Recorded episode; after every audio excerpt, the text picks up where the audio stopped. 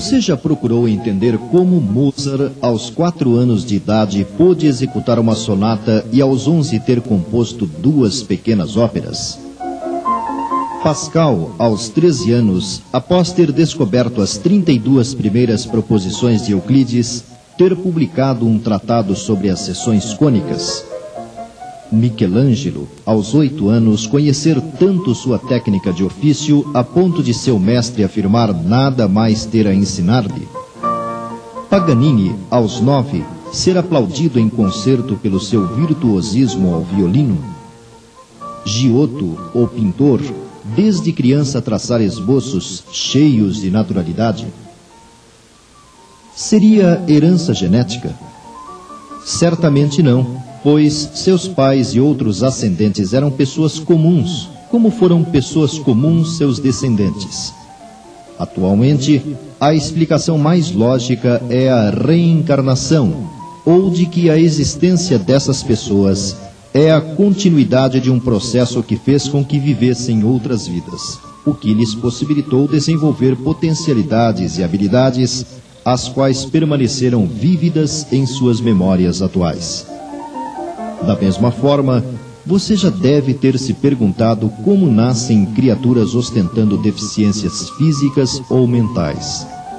Ou a razão das desigualdades sociais presentes em todos os tempos e tão acentuadas nos dias de hoje. A reencarnação também, nesses casos, surge como argumento lógico e convincente. Todavia, excluindo-se esses indícios, Poder-se-ia provar a reencarnação nos dias de hoje? Estudiosos creem existir o que eles chamam de malha de evidências, decorrentes de várias atividades que vão levando o homem ao conhecimento de si mesmo. Neutralizando o preconceito e o conservadorismo peculiar às criaturas humanas, pode-se afirmar que o número de casos com características semelhantes, conforme uma classificação prévia, não pode ser mera coincidência. Neste programa, procuraremos apresentar alguns indicadores detectados por respeitados cientistas que estudam os mecanismos existenciais.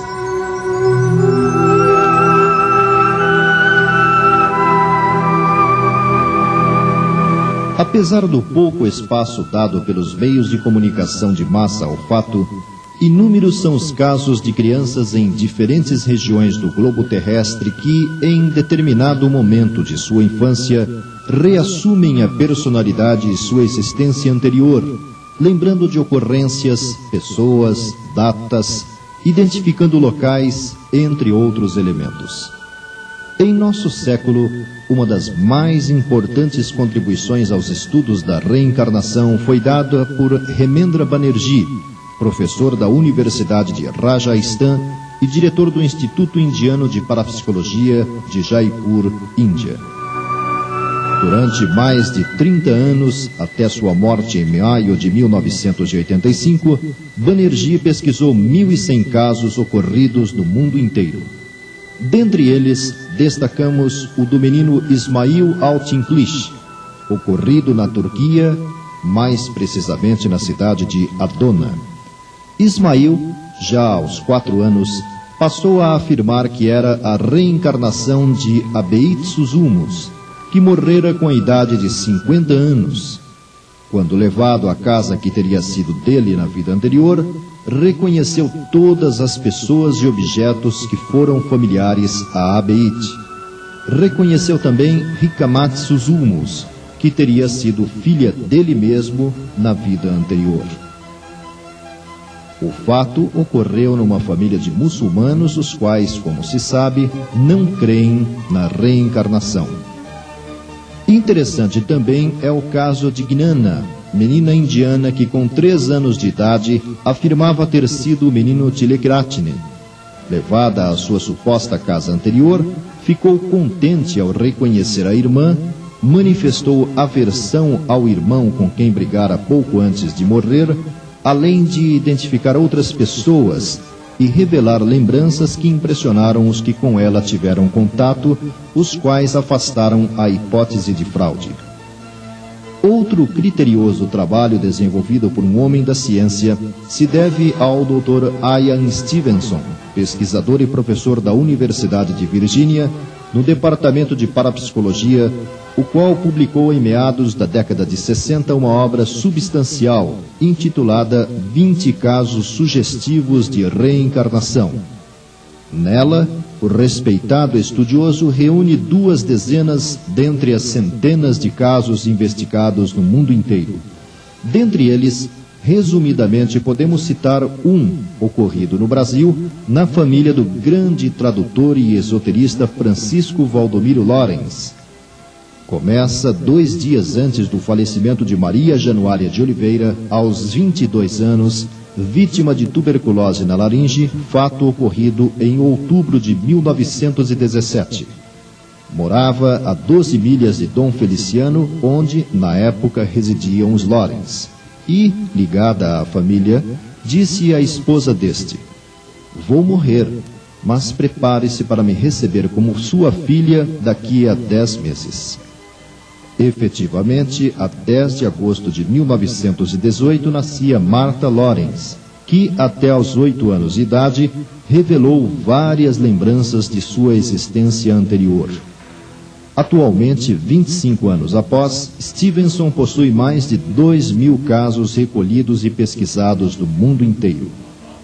No Brasil, o admirável pesquisador Dr. Hernani Guimarães Andrade, diretor do IBPP, Instituto Brasileiro de Pesquisas Psicobiofísicas, após expor o resultado do seu trabalho em monografias, acabou enfeixando-as numa interessante obra cujo título é A Reencarnação no Brasil.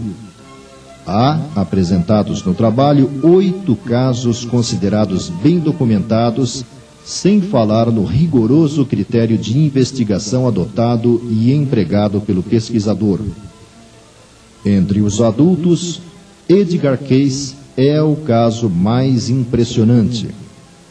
Americano de Kentucky, no princípio do século, em estado de transe autoinduzido, assumia uma personalidade anterior, demonstrando conhecimentos adquiridos em outras vidas, receitando, orientando, prenunciando ocorrências individuais ou coletivas, tendo num período de 43 anos feito cerca de 30 mil diagnósticos. Case afirmava já ter vivido como alto sacerdote egípcio em outra vida, em Troia fora boticário, no período da famosa guerra, e em outra, soldado inglês durante a colonização dos Estados Unidos. O mais interessante é que Case, antes da ocorrência do fenômeno, era protestante e, por convicção, rejeitava a ideia da reencarnação.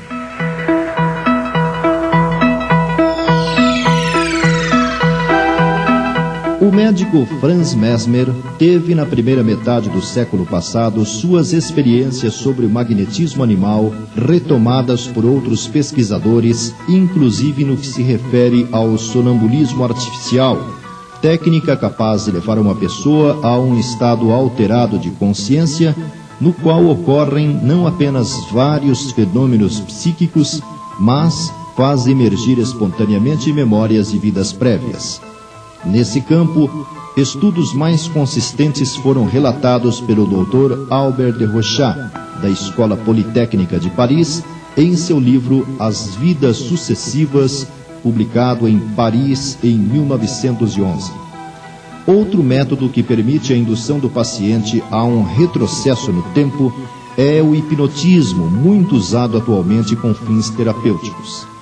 Nessa área, a experiência de maior repercussão foi relatada no livro O Caso de Bride Murphy, de autoria de Morey Bernstein, um ativo homem de negócios americano que realizou de 1952 a 1953 regressões com a senhora Virginia Burns.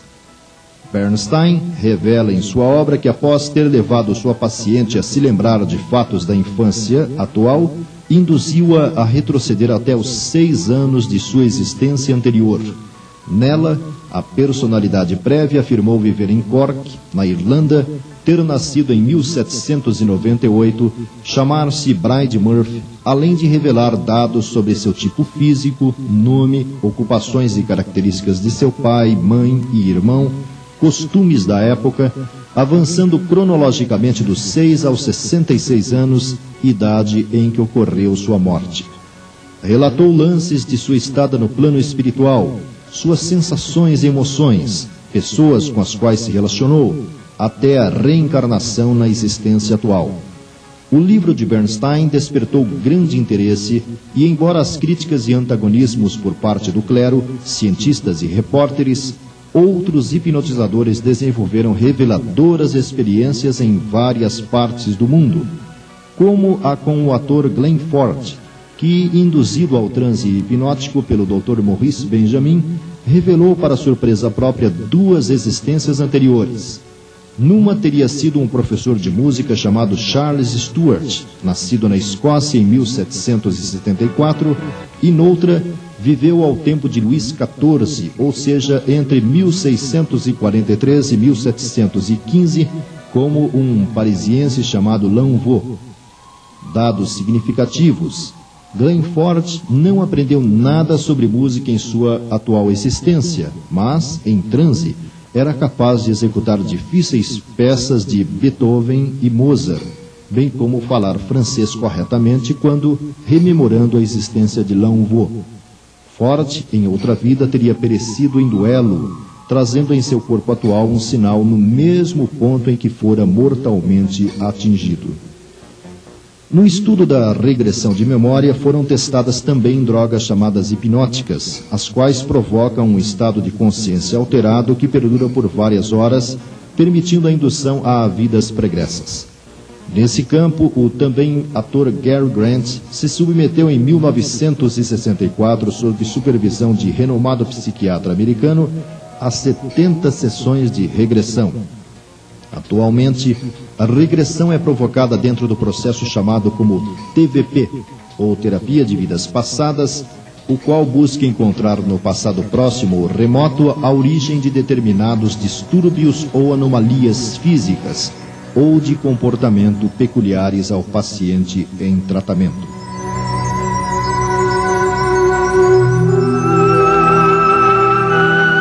A publicação de O Livro dos Médiuns em 1861 abriu caminho para o conhecimento e compreensão das leis que regulam as relações entre os dois planos de vida.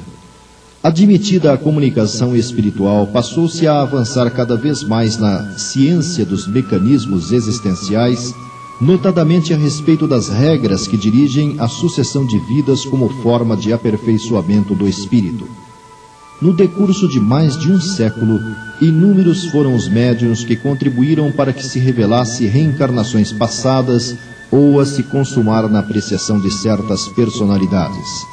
Serviram também para o entendimento a respeito das interferências mentais recíprocas entre encarnados e desencarnados nos processos definidos como obsessivos. Kardec, ampliando raciocínios a respeito da obsessão, estabeleceu uma classificação para que se pudesse evoluir na identificação e diagnóstico desse problema que afeta o ser humano. A grosso modo, expõe ele, a obsessão pode ser simples, caracterizada pela fascinação, e num estágio mais crítico pela subjugação. Predominando nestes dois últimos casos estão processos desencadeados e mantidos por entidades espirituais ligadas à pessoa de quem foram vítima em outras existências.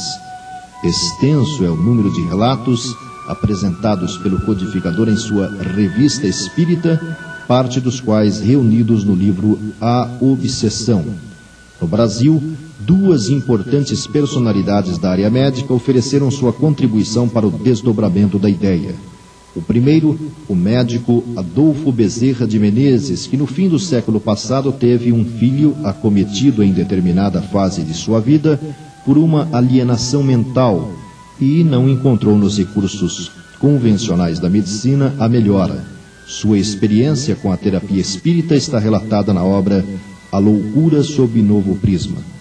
O segundo, o psiquiatra Inácio Ferreira, que, a partir da fundação de um sanatório em Uberaba, Minas Gerais, na década de 30, passou a adotar experimentalmente no mesmo o tratamento desobsessivo, pesquisa cujos resultados estão descritos no livro Novos Rumos à Medicina, publicado em 1946, e A Psiquiatria em Face da Reencarnação, lançado em 1955. Os casos expostos neste livro apontam para outras existências no que concerne à origem dos problemas de perturbação mental que levaram os pacientes tratados à insanidade mental.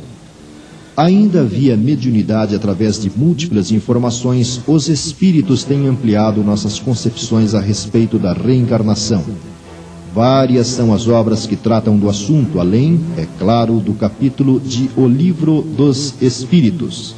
Uma delas, que os interessados precisam conhecer, é Missionários da Luz, recebida pelo médium Francisco Cândido Xavier, assinado pelo espírito André Luiz, como parte da série que apresenta a colônia espiritual chamada Nosso Lar. No referido livro, André Luiz revela a existência na estrutura organizacional de Nosso Lar de um movimentado centro de serviços composto por vários prédios e numerosas instalações destinadas à programação e planejamento de encarnações de criaturas vinculadas à colônia citada. Confessa sua admiração ao conhecer mapas de formas orgânicas, modelos de futuros corpos, seu espanto ao se cientificar da influência da ascendência espiritual nas questões de embriologia descreve por alto a complicada operação de redução perispiritual do espírito reencarnante, bem como sua ligação ao óvulo fecundado. Outros livros curiosos são Pensamento e Vida, do Espírito Emmanuel, e Apostilas da Vida, de André Luiz, ambos recebidos por Francisco Cândido Xavier e que, segundo os autores, se constituem em resumos de aulas preparatórias ministradas a espíritos em vias de reencarnar.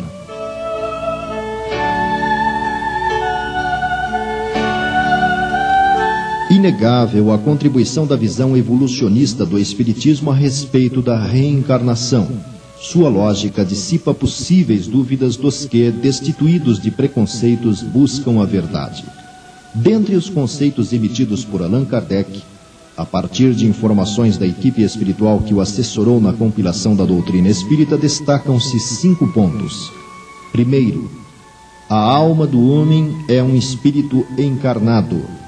Segundo, a encarnação é necessária ao desenvolvimento do espírito que, seguindo o caminho do bem, avança mais rapidamente, demorando menos a chegar ao fim.